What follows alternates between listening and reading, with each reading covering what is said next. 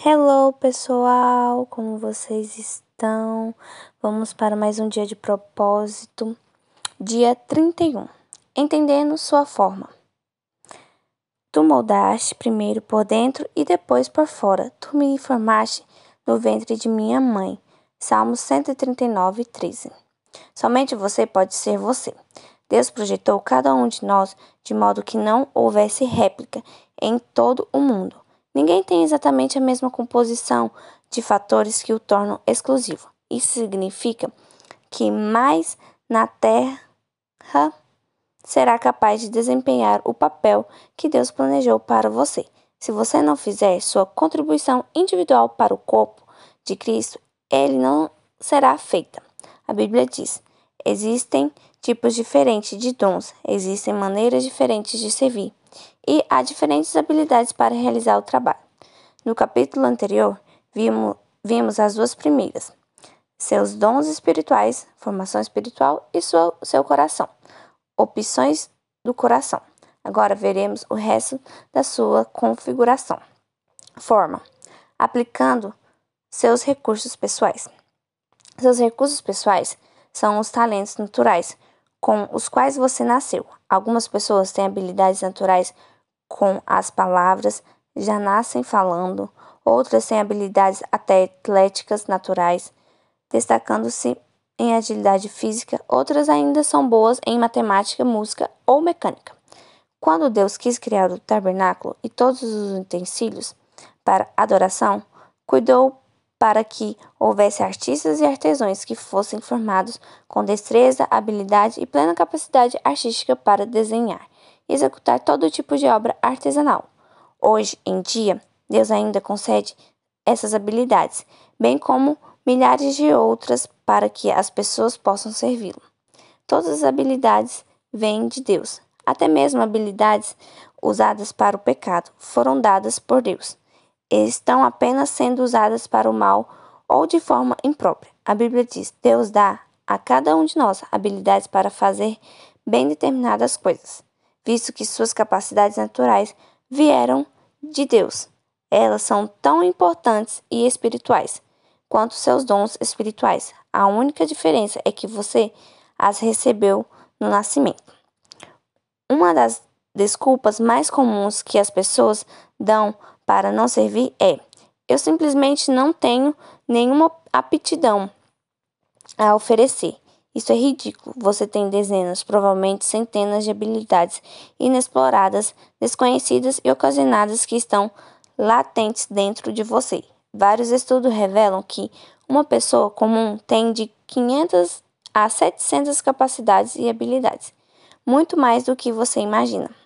Por exemplo, o cérebro pode armazenar 100 trilhões de fatores. Sua mente pode lidar com 15 mil de decisões por segundo, como ocorrer quando seu sistema digestivo está trabalhando. Seu olfato pode perceber até 10 mil odores diferentes.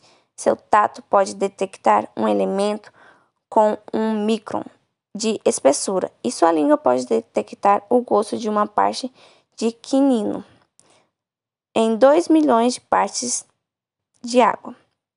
Você é um conjunto de habilidades incríveis, uma maravilhosa criação de Deus. Parte da responsabilidade da igreja é identificar e disponibilizar essas habilidades para servir a Deus. Todas as habilidades podem ser usadas para a glória de Deus. Paulo diz: quer vocês comam, bebam ou façam qualquer outra coisa, façam para, para a glória de Deus. A Bíblia é cheia de exemplos de diferentes capacidades que Deus usou para sua glória. Aqui estão apenas algumas mencionadas nas Escrituras: capacidade artística, capacidade arquitetônica, administração, culinária, construção de navios, produção de doces, capacidades para debates, desenhos, embalsamentos, bordados, gravações, agricultura, pesca, jardinagem, liderança, gerenciamento, serviços de alvenaria, composição, produção de armas, trabalhos com agulhas, pintura, plantação, filosofia, habilidade com maquinarias, invenções, carpintaria, navegação, atividades militares, alfaiataria, ensino, literatura e poesia. A Bíblia diz: há diferentes habilidades para realizar o trabalho, mas é o mesmo Deus quem dá a cada um a habilidade para fazê-lo. Deus em um lugar tem um lugar em sua igreja, onde sua habilidade pode distinguir e você pode fazer a diferença. Cabe a você achar este lugar. Deus dá a algumas pessoas habilidades de ganhar muito dinheiro. Moisés disse aos israelitas: Mas lembre-se do Senhor, o seu Deus, pois ele que lhes dá a capacidade de produzir riquezas. Pessoas com essa capacidade são boas em fazer os negócios crescerem, fechar acordos ou vendas e obter lucro. Se você possui habilidade para negócios, deve usá-lo para a glória de Deus. Como? Primeiro, compreenda que sua habilidade veio de Deus e dê o crédito a ele. Segundo, use sua empresa ou negócio para auxiliar na necessidade dos outros e partilhe sua fé aos que não creem. Terceiro, devolva ao menos o dízimo, 10% do lucro para Deus, como ato de adoração. E por fim, fixe para si a meta de ser um construtor do reino em vez de ser um construtor de riquezas. Vou explicar isso melhor no capítulo 31. Deus quer que eu faça aquilo que sou capaz de fazer. Você é a única pessoa na Terra que pode usar suas habilidades. Ninguém mais pode assumir o papel, porque ninguém mais possui a configuração exclusiva que Deus lhe deu. A Bíblia diz que Deus equipa você com tudo o que você necessita para fazer a sua vontade. Para descobrir a vontade de Deus para a sua vida, você deve examinar seriamente em que você é bom e para que não tem habilidade. Se Deus não lhe deu a habilidade de cantar bem, não espera que você seja cantor de ópera. Deus jamais lhe pedirá que dedique a vida a uma tarefa para a qual você não tem talento. No entanto, as habilidades que você efetivamente tem são um forte indício do que Deus quer que você faça com sua vida. São pistas para que você conheça a vontade de Deus para você. Se você for um bom projeto projetar, recrutar, desenhar ou organizar, é seguro supor que os planos de Deus para a sua vida incluem tal habilidade de alguma forma. Deus não desperdiça habilidades, ele combina nosso chamado com nossas habilidades. Suas habilidades não foram necessitadas apenas para que você ganhe essa vida. Deus as concedeu para que você exerça seu ministério. Pedro disse: Deus deu a cada um de vocês algumas capacidades especiais e sejam certos de as estarem utilizando para se ajudarem mutuamente, transmitindo aos outros as muitas espécies de bênçãos de Deus.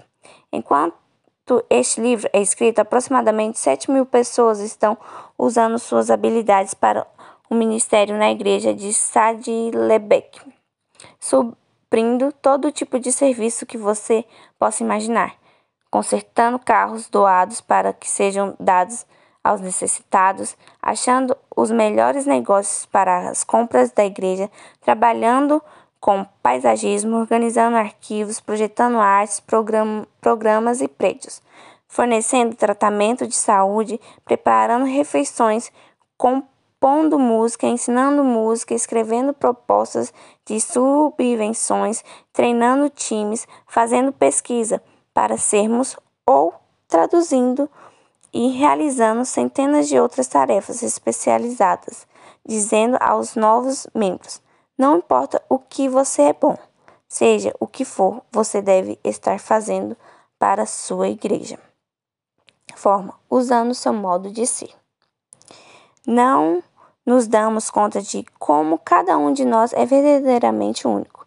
As moléculas do DNA podem se reunir em um número infinito de formas. A possibilidade de você algum dia vir encontrar alguém exatamente igual a você é de 1 para 10 elevado a 2 bilhões e 400 milhões. Potência. Se você fosse escrever esse número com cada zero da espessura de uma polegada, seria necessário uma tira de papel com 600 mil quilômetros. Para que você coloque isso em perspectiva, alguns cientistas acreditam que o número de todas as partículas do universo não passa de 10 seguidos de 76 zeros, um número muito menor que as possibilidades do seu DNA. Sua singularidade é um fato científico da sua vida. Quando Deus o fez, ele quebrou a forma. Nunca houve nem haverá alguém exatamente igual a você. É óbvio que Deus aprecia a diversidade. Basta olhar à volta. Ele criou cada um de nós com uma combinação exclusiva de de traços de personalidade. Deus fez os introvertidos e os extrovertidos. Fez as pessoas que gostam de rotina e as pessoas que gostam de variar. Fez algumas pessoas racionais, outras emocionais. Algumas pessoas trabalham melhor em tarefas individu individuais, enquanto outras trabalham melhor em equipes. A Bíblia diz: Deus age por intermédio de homens e maneiras diferentes, mas é o mesmo Deus que atinge seus propósitos mediante todos eles. A Bíblia nos dá um monte de provas de que Deus usa todos os tipos de personalidades. Pedro era sanguíneo, Paulo era colérico, Jeremias era melancólico. Quando você vê as diferenças de personalidade entre os doze discípulos, fica fácil entender por que algumas vezes houve conflitos interpessoais. Não existe temperamento certo ou errado para o ministério. Todos os tipos de personalidades são necessários para equilibrar a igreja e lhe dar sabor. O mundo seria um lugar muito chato se fôssemos todas apenas baunilha. Felizmente, as pessoas vêm em mais de 31 sabores. Seu modo de ser ou personalidade afetará como e onde você usará suas habilidades e dons espirituais. Por exemplo, duas pessoas podem ter o dom de evangelização, mas se uma é introvertida e a outra é extrovertida, esse dom será expresso de formas distintas. Marceneiros sabem que é mais fácil trabalhar no sentido das fibras de madeira do que de modo perpendicular a elas. Do mesmo modo, quando você é forçado a ministrar de forma contrária ao seu temperamento, cria-se tensão e desconforto. Exigem-se quantidades extras de esforço e energia, e os melhores resultados não são atingidos. É por isso que copiar o ministério de outra pessoa nunca funciona. Você não detém a personalidade da outra pessoa. Além do mais, Deus o fez para ser você. Você pode aprender a partir, por exemplo, de outras pessoas, mas deve filtrar o que aprende através de sua própria forma. Hoje em dia existem muitos livros e ferramentas que podem ajudá-lo a compreender sua personalidade, para que você possa determinar como usá-la para Deus. Como vidro colorido, nossas diferentes personalidades refletem a luz de Deus em muitas cores e padrões. Isso abençoa a família de Deus com intensidade e variedade, e também nos abençoa pessoalmente. É agradável fazer aquilo para o que Deus o preparou. Quando você ministra de forma coerente com a personalidade que Deus lhe deu, sente-se realizado, satisfeito e produtivo. Frase ilustrativa: É agradável fazer aquilo para o que Deus o preparou. Forma: utilizando suas áreas de experiência. Você foi formado pelas experiências que teve na vida, estando a maioria delas além do seu controle. Deus as permitiu para o seu propósito na sua formação. Ao determinar sua forma para servir a Deus, você deve examinar ao menos seis tipos ou áreas de experiências do seu passado. Experiências familiares. O que você aprendeu sendo criado por sua família? Experiências educacionais. Quais eram suas matérias favoritas na escola? Experiências vocacionais. Em quais empregos você foi mais eficiente e de que mais gostou de trabalhar? Experiências espirituais. Qual foi sua época mais significativa com Deus? Experiências no ministério.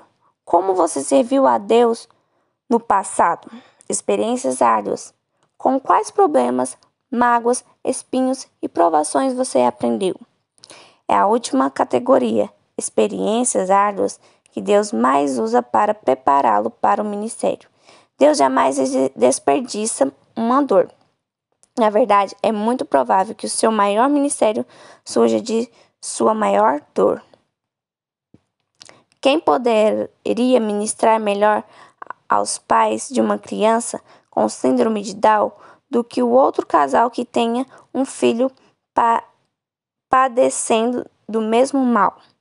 Quem poderia ajudar melhor na recuperação de uma alcoólatra do que alguém que tenha combatido esse demônio e tenha achado a liberdade? Quem poderia confortar melhor uma esposa que tenha sido trocada de uma trocada por um amante do que uma mulher que tenha passado pela mesma agonia? Deus intencionalmente permite que você passe por experiências árduas a fim de capacitá-lo a ministrar às outras pessoas.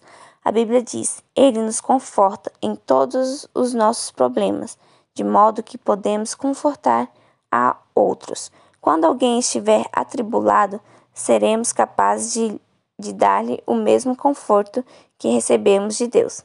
Se você realmente deseja ser usado por Deus, deve entender uma verdade poderosa.